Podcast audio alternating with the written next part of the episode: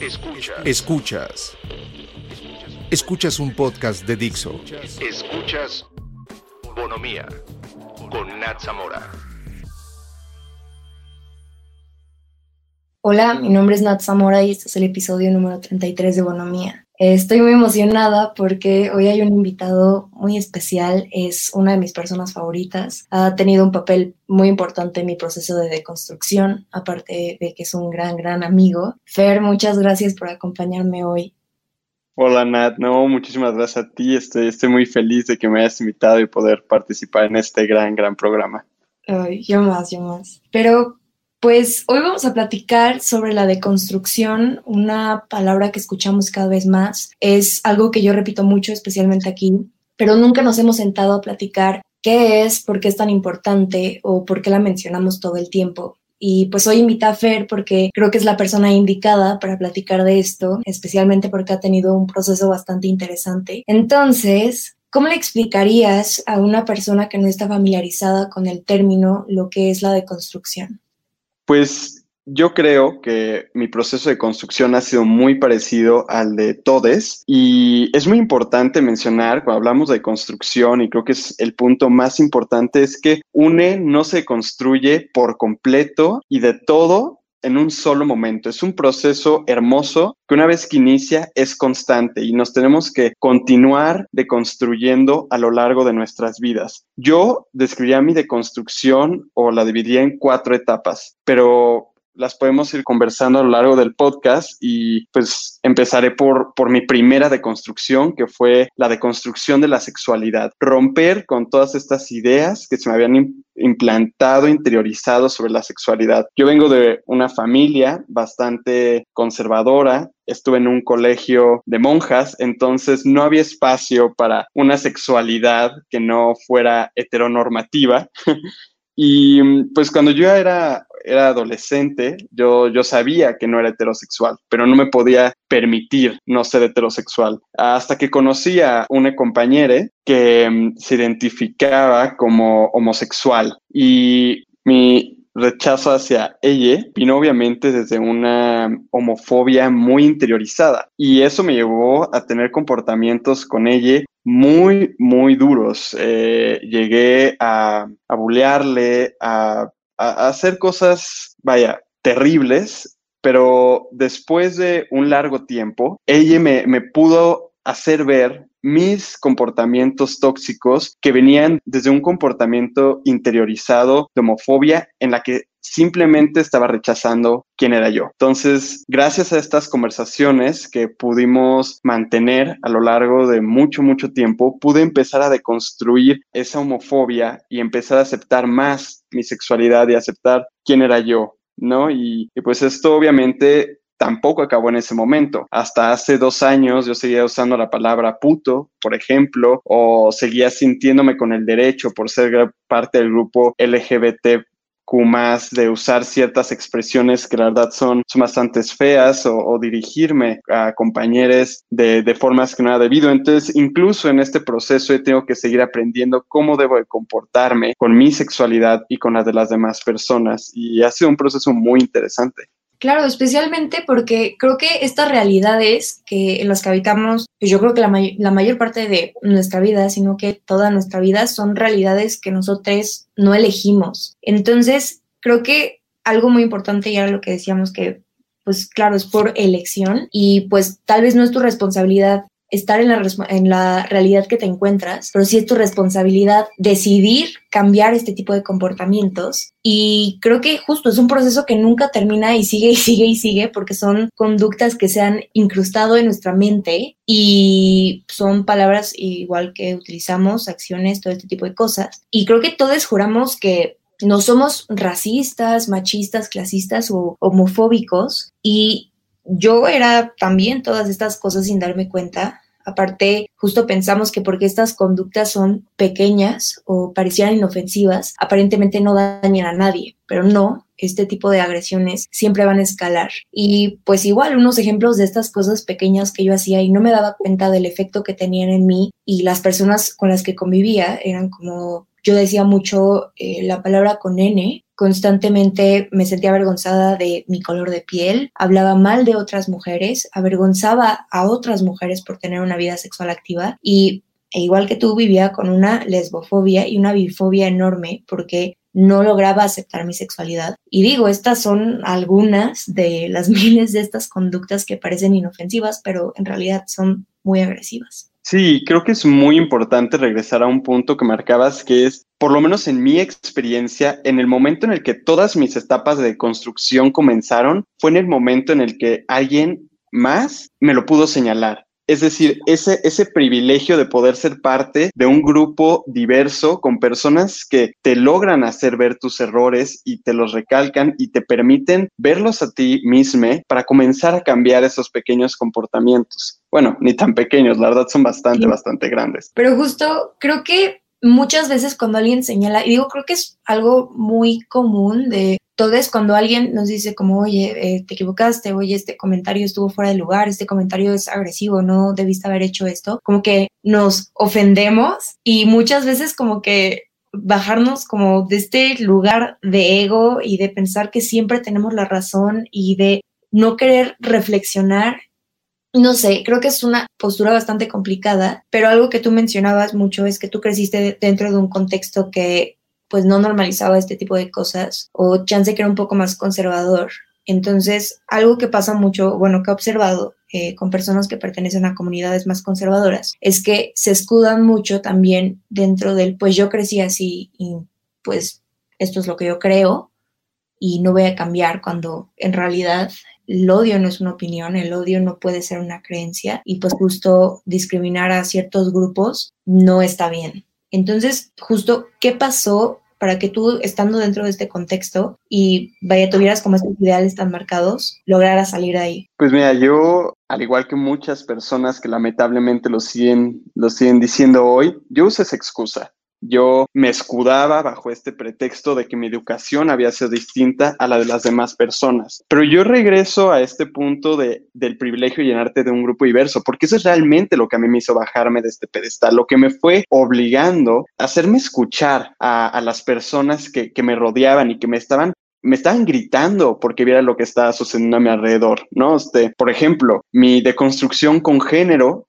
comenzó con personas a mi alrededor que estaban, eh, no están conformes con, con, el género que se les había dado socialmente y que comenzaban a rebelarse, por decirlo de alguna forma, ante, ante esta gente que, que les rechazaba, que, que me invitaron a, a, ser parte de eso. Entonces yo empecé a experimentar con mi género, me dejé el pelo largo, empecé a usar rebozos, comencé a, maquillarme un poco y ese fue un punto de construcción muy importante y el menos violento que viví. ¿no? Pero, por ejemplo, con la parte racista y clasista con la que fui criado, también tuve que aproximarme a ciertas comunidades. Afortunadamente, en la prepa en la que, en la que fui, me, me permitieron acercarme a comunidades, este, a comunidades eh, rurales que ahí me permitieron ver este rechazo que yo tenía interiorizado hacia ese tipo de comunidades y como tú decías, usaba esa palabra N horrible que hoy me parece algo, algo terrible. Entonces son todas estas experiencias que fui, fui sumando y que me obligaron a ver el mundo que me estaba rodeando y que dije, no, no puedo escudarme más en decir que así yo fui criado, porque hay un mundo que no tiene la culpa o sea, de, que yo sea así. Al contrario, yo tengo que sentirme responsable de que soy así y de que fui criado así y cambiar estos comportamientos.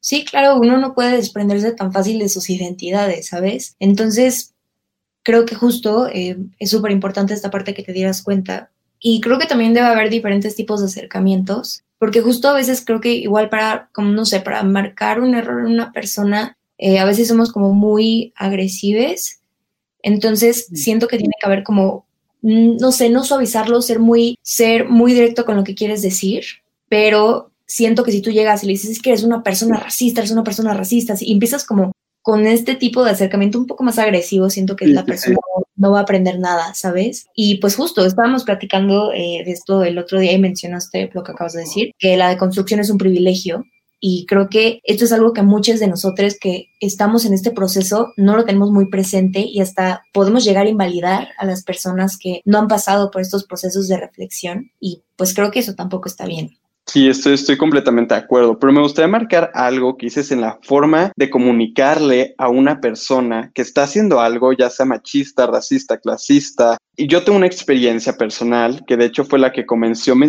mi deconstrucción machista, porque la verdad me avergüenza de admitir que todavía hace un año yo era un, un, güey muy, muy machista. Yo era el clásico güey que una chava me decía como, tú eres hombre, no puedes ser feminista. Y yo le debatía, ¿sabes? Era, era ese güey que, que, qué vergüenza. Pero tuve una, una amiga con la que yo, pues, eh, un día llegué, le di una nalgada un acto de violencia y, y, de acoso físico bastante marcado. Y ella se volteó conmigo y me lo dijo muy claro, muy seria eso no va conmigo y no quiero que me toques así nunca más. En ese momento, por su seriedad, por su tono, fue muy directa, como tú dices, y no me pareció que su respuesta fuera agresiva para lo que yo había hecho. Y ese fue, fue la forma en la que en la que yo logré ver mis comportamientos y a partir de ahí con ella y con otras mujeres empecé a tener ciertas conversaciones que me permitieron ver estos tipos de violencia, no solo el que había tenido con ella, sino con otras mujeres, ¿no? Este, con una con la que estuve enamorado, ¿no? Según yo, y,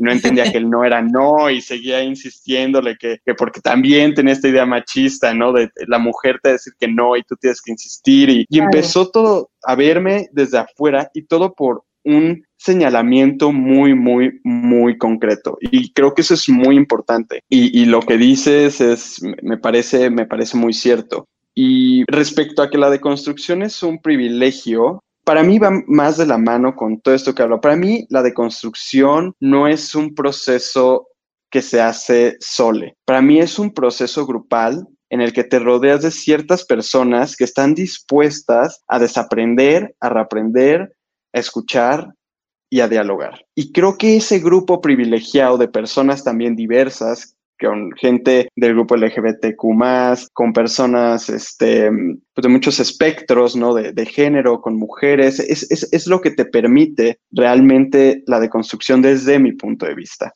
Sí, totalmente. Y es esta parte de no basta con no ser machista o con no ser clasista, es tienes que ser antimachista, antirracismo, o sea, ¿sabes? Entonces, pero justo creo que es, todo un proceso, es, es bastante largo. Y digo, ahorita dijiste algo muy importante. Yo creo que justo yo durante gran parte de mi vida pensaba que tenía pues una mente abierta y en, dentro de esta mentalidad abierta yo pensaba que tenía que era mente abierta, de mente abierta por tolerar todo lo que me rodeaba. Cuando no, mientras avanzas en este proceso de deconstrucción, te das cuenta que no tienes que tolerar todo lo que te rodea. Y de esto viene depurar tus círculos sociales o hasta familiares y eso es muy, muy, muy complicado.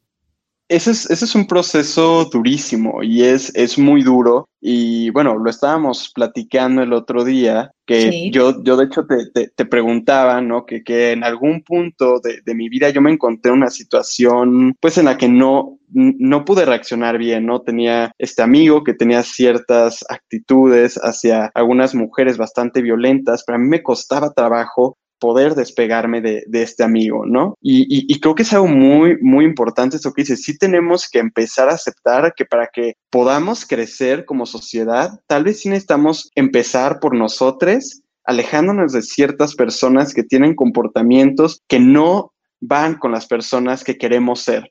Claro, y esto lo platicaba mucho con Andy la semana pasada, y digo, contigo también fue tema de tres días eh, que lo estuvimos discutiendo, pero justo es creo que es en, en tu balanza, es qué pesa más, tener un amigo con conductas machistas o dejar de tener un amigo con conductas machistas.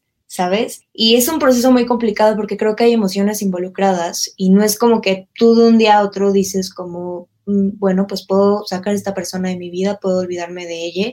Y creo que no sé, es muy complicado especialmente porque creo que muchas veces estas eh, situaciones de odio lo ven como una opinión y lo ven con un es que tú y yo solo tenemos diferentes opiniones, entonces tú, está, tú no estás siendo tolerante con mi forma de pensar. Y creo que también no es nuestro trabajo ni educar a otras personas, ni obligar a, esta, a otras personas a reflexionar. Creo que esto es un proceso bastante personal y evidentemente yo tendré áreas de mi vida que no estén tan deconstruidas como las tuyas y o viceversa, pero creo que es importante esta parte de depurar círculos porque es lo que te permite crecer como persona en todos los niveles y continuar con este proceso de construcción. Y esto puede ser hasta con tu familia y eso creo que es todavía más complicado que con una amistad porque con la familia hay una relación mucho más estrecha, mucho más íntima y mucho más, pues vaya, larga, es una relación de toda la vida.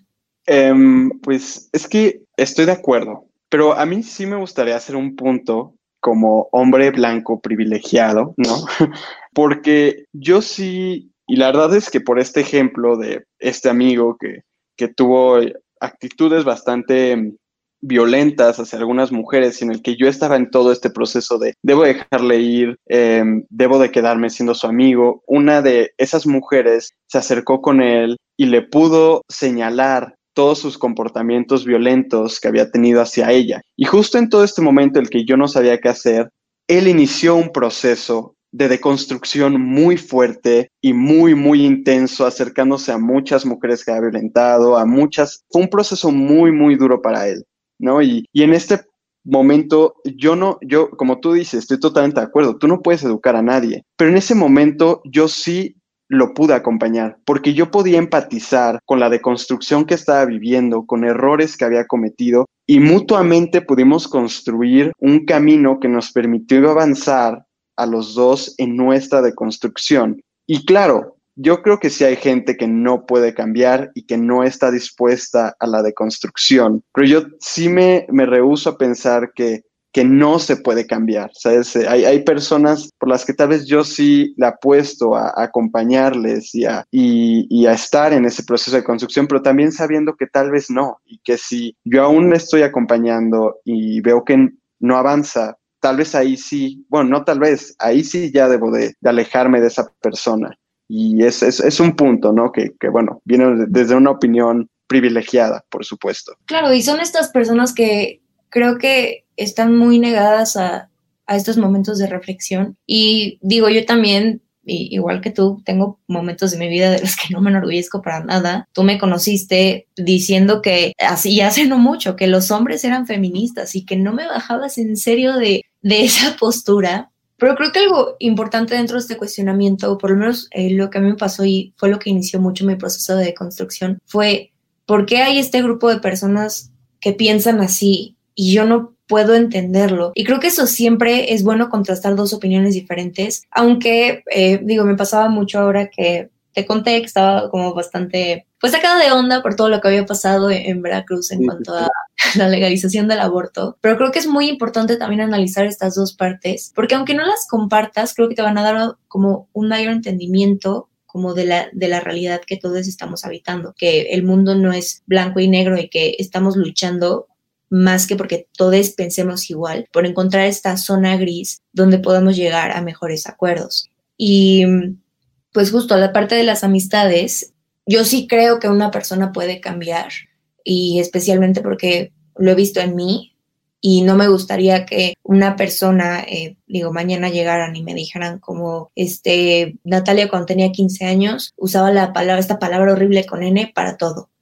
Y a partir de eso, todo, este, mi, todo mi proceso de deconstrucción como que se invisibilice, ¿sabes? Y es lo que platicábamos el otro día, que cómo estas personas a las que de alguna forma les hice daño, les hago ver que he cambiado y que he crecido de mis errores y he aprendido de ellos y no los voy a volver a comentar porque sé que tuvieron un impacto. Y creo que esta también, digo, por el otro lado, una disculpa sin cambiar nuestras acciones es únicamente manipulación. Entonces creo que tenemos que encontrar justo esta como zona gris y enmendar nuestros errores.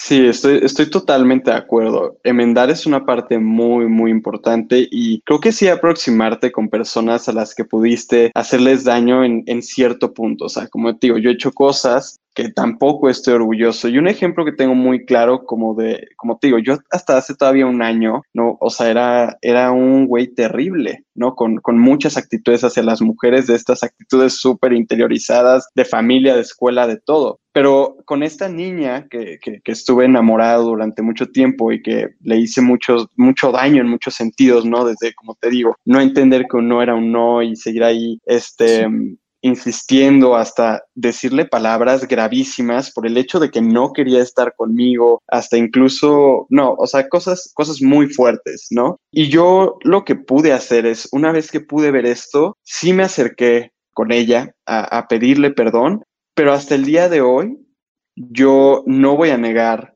lo que le hice y, e incluso creo que no debo de olvidar lo que hice porque es parte de esto que me permite seguir recordando que tengo que deconstruirme y que fui alguien que no quiero ser y que tengo que seguir creciendo. Entonces hay que aceptar lo que hicimos, pedir perdón, claro, y si la otra persona no te quiere perdonar, es totalmente válido. Y si la gente no cree que cambiaste, pues creo que también es totalmente válido, porque al final sí les, eh, en ciertos errores sí generan una, una herida muy, muy profunda en, en, en, algunas personas. Claro, especialmente cuando estás hablando sobre, cuando pones en una situación vulnerable a otra persona, es, digo, cada quien es el protagonista de su propia de su historia, eh, pero justo hacer que olvide como lo que les hicimos, aunque Hoy sabemos, digo, no, de ninguna manera lo voy a justificar, pero hoy sabemos que había algo más detrás. Entonces, por ejemplo, yo, um, y esto es algo que tengo súper, súper presente, como alguna vez que avergoncé a alguna amiga lesbiana y que igual utilicé palabras bastante hirientes y es algo justo que tengo presente todos los días porque es algo que me consta que cambié, pero voy a seguir cambiando y como que no, no para ahí, no para con él, ya no uso esta palabra, ya no la usaré jamás. Y justo la razón detrás de esto era que yo estaba súper enclosetada y ni siquiera entendía mi sexualidad porque no conocía a alguien que pudiera identificarse abiertamente, no sé, como una persona bisexual, ¿sabes? Entonces creo que también hay un detrás de todo de por qué normalizamos las conductas que normalizamos. No es solo, digo, aunque muchas son aprendidas y, no son, y es porque no son cuestionadas, otras son un reflejo de nuestro interior. Ahora sí que lo que te choca, te checa. Y pues nada, eso. Sí, totalmente de acuerdo. O sea, y, y, por ejemplo, yo también tengo memorias en las que me acuerdo que alguien eh, me dijo que era, era bisexual y en ese momento yo pensé como, ay, yo, yo ya según muy abierto ya había aceptado la homosexualidad y aún así le decía, no te pueden gustar, gustar las dos cosas, ¿no? Por supuesto, yo años después saliendo con todo lo contrario, aceptándome como, como pansexual y, me acuerdo de, de esas palabras, digo, como, o sea, era un odio personal a, a quien a quien yo era, pero no porque yo no me quisiera, simplemente porque me habían educado para no aceptarme de esa forma y porque me tenía que rechazar. Y al final la deconstrucción es para uno mismo. La deconstrucción la vive uno mismo y uno mismo sabe lo que hizo y sabe hacia dónde va. Y creo que ese es un punto muy importante. Al final sí, la deconstrucción necesitamos que sea grupal para poder avanzar e ir en aras de, de, de este mundo que todos queremos ver, ¿no? Un mundo con equidad en, en toda la extensión de la palabra. Sí, y, y a mí también me, bueno, me pasa, es algo con que pues tengo que pues mejorar es esta parte de entender que no todas las personas van a estar dispuestas a hacerlo. Entonces yo de repente decía como es que no ven lo apáticos que están siendo y como, sabes, como estas cosas que para mí son bastante claras, para otras personas no lo son. Entonces, creo que tampoco hay que juzgar el proceso de construcción de otras personas, hay que tratar de aportar más a su narrativa, más que eh, restregarle sus errores en la cara, esa nunca va a ser una manera de aprender. Y digo que también ver a, a, quién le debes una explicación, a quién le vas a dar una explicación y a quién no, quién merece una explicación y quién no. Y tú y yo hablábamos mucho de que hay personas en nuestra vida que sabemos que pues no comienzan, no, todavía no pasan por este proceso de construcción, pero tenemos mucha fe en ellas porque sabemos que en algún punto podrán como comprender la situación en la que nos encontramos y por qué es importante que cambien y eliminen ciertas conductas de su vida, pero también entender que si es un trabajo colectivo, pero no es, no nos tendría que pesar que otras personas no estén abiertas a iniciar este proceso de construcción es algo completamente personal y tú no vas a hacer ese proceso por otras personas. Entonces creo que eso es una parte muy importante, aceptar que el cambio empieza desde un mismo y que justo este cambio interior en algún punto se va a exteriorizar y se puede convertir en una invitación a la reflexión, una invitación al cambio a las personas que pues sean cercanas a ti. Y pues justo creo que en un punto de la deconstrucción cuando depuras más tus círculos y creo que es algo a lo que estoy poco a poco llegando, pero me di como cuenta de esto en la, en, vaya, durante el confinamiento, es que las amistades que tengo en su mayoría ahora son personas con las que comparto mucho mi forma de pensar y cada que hay como tal vez un desacuerdo, podremos platicarlo y no sé, como que tanto su amistad y todo lo que hay dentro de ella me aporta algo. Todos los días estoy aprendiendo. Ya no es tanto esta amistad de mm, me molesta mucho estar con esta persona porque no entiende que no tiene que tener este tipo de conductas o porque sigue refiriéndose a mí con estas palabras. Y pues nada, creo que con el tiempo también vas perdiendo la pena de decirle a estas personas que, pues vaya, dejen de ser así contigo. No, estoy totalmente de acuerdo. Y, y ahorita recalcas algo que, que, que, lo dijiste y dije como, ay, güey, todavía a mí me falta, me falta en eso crecer y ser más tolerante porque a mí me cuesta mucho trabajo entender muchas veces los procesos de construcción de otras personas. Y sí soy como de quererme entrometer y es algo que yo tengo que trabajar, ¿no? En, no meterme en, procesos de construcción, incluso en no juzgar a personas que no están dispuestas a tener un proceso de construcción, ¿no? Es, es algo que yo todavía tengo que aprender y, y, lo que dijiste así me, me cayó así como, ah, chin. pero, pero sí, estoy muy acuerdo contigo y pues sí. O sea, también creo que es muy fácil decirlo y también es muy fácil decir, yo ya me desprendí de la mayoría de mis conductas machistas o yo me desprendí de mis, la mayoría de mis conductas homofóbicas. Pero creo que muchas veces, y digo, esto fue como un claro ejemplo para mí, tipo con, la palabra con N, este, que la repetía y la repetía y la repetía y la repetía y ya parecía que era como como un impulso y eso está mal. Entonces, algo que está padre de la deconstrucción es que es como un cuestionamiento en cadena. Entonces, te haces la primera pregunta, que puede ser, ¿por qué la sociedad espera que o nos trata a todos como si fuéramos cisgénero heterosexuales? ¿Sabes? O, y luego de ahí puede ser como, porque en mi casa solo las mujeres ayudamos con las labores del hogar. Y de ahí puede ser, ¿por qué le estoy, o sea, por qué no le digo nada a mi amigo que no acepta pues en este caso, un no como respuesta, ¿sabes? Y creo que también digo, ser mujer no te exenta de ser machista, ser gay no te, no te exenta de ser homofóbico, transfóbico, este, y creo que también hay, hay que entender eso, nadie nace deconstruido, es un proceso muy largo y digo, con el van saliendo más y más y más cosas y digo, las he platicado mucho contigo que hay situaciones como muchos cuestionamientos morales y es como, Fer, ¿qué hago? ¿Qué harías tú? Pero me encanta. Igual, igual. Es, es muy, muy válido. Sí, y por ejemplo, algo, algo que yo, especialmente porque regresamos, yo vengo de un contexto familiar muy complicado en todo este sentido de construcción, particularmente porque mi familia obviamente no apoya mi proceso de construcción en muchas de sus aristas, ¿no? Y, y por ejemplo, algo que yo intento decirme siempre en mi proceso de construcción a mí ha funcionado mucho es, o sea, para saber que yo aún no estoy de construir, seguramente la mayoría de mis actitudes machistas, racistas, clasistas, homofóbicas, no las he descubierto y ni siquiera son visibles para mí aún. Entonces, esta, esta idea a mí constantemente me hace comportarme más atento a lo que digo, a lo que pienso y a lo que actúo, ¿no? Y es, es algo que para mí me ha funcionado mucho en, en este sentido, pero también muchas ya de mis comportamientos interiorizados me llevan a lo mismo que tú dices, que es, me llevan a un cuestionamiento incluso moral de qué debo de hacer, qué hago, porque sí, la deconstrucción hasta cierto punto es, o más bien en, en la mayor parte de su extensión, es, es un proceso moral. Sí lo es.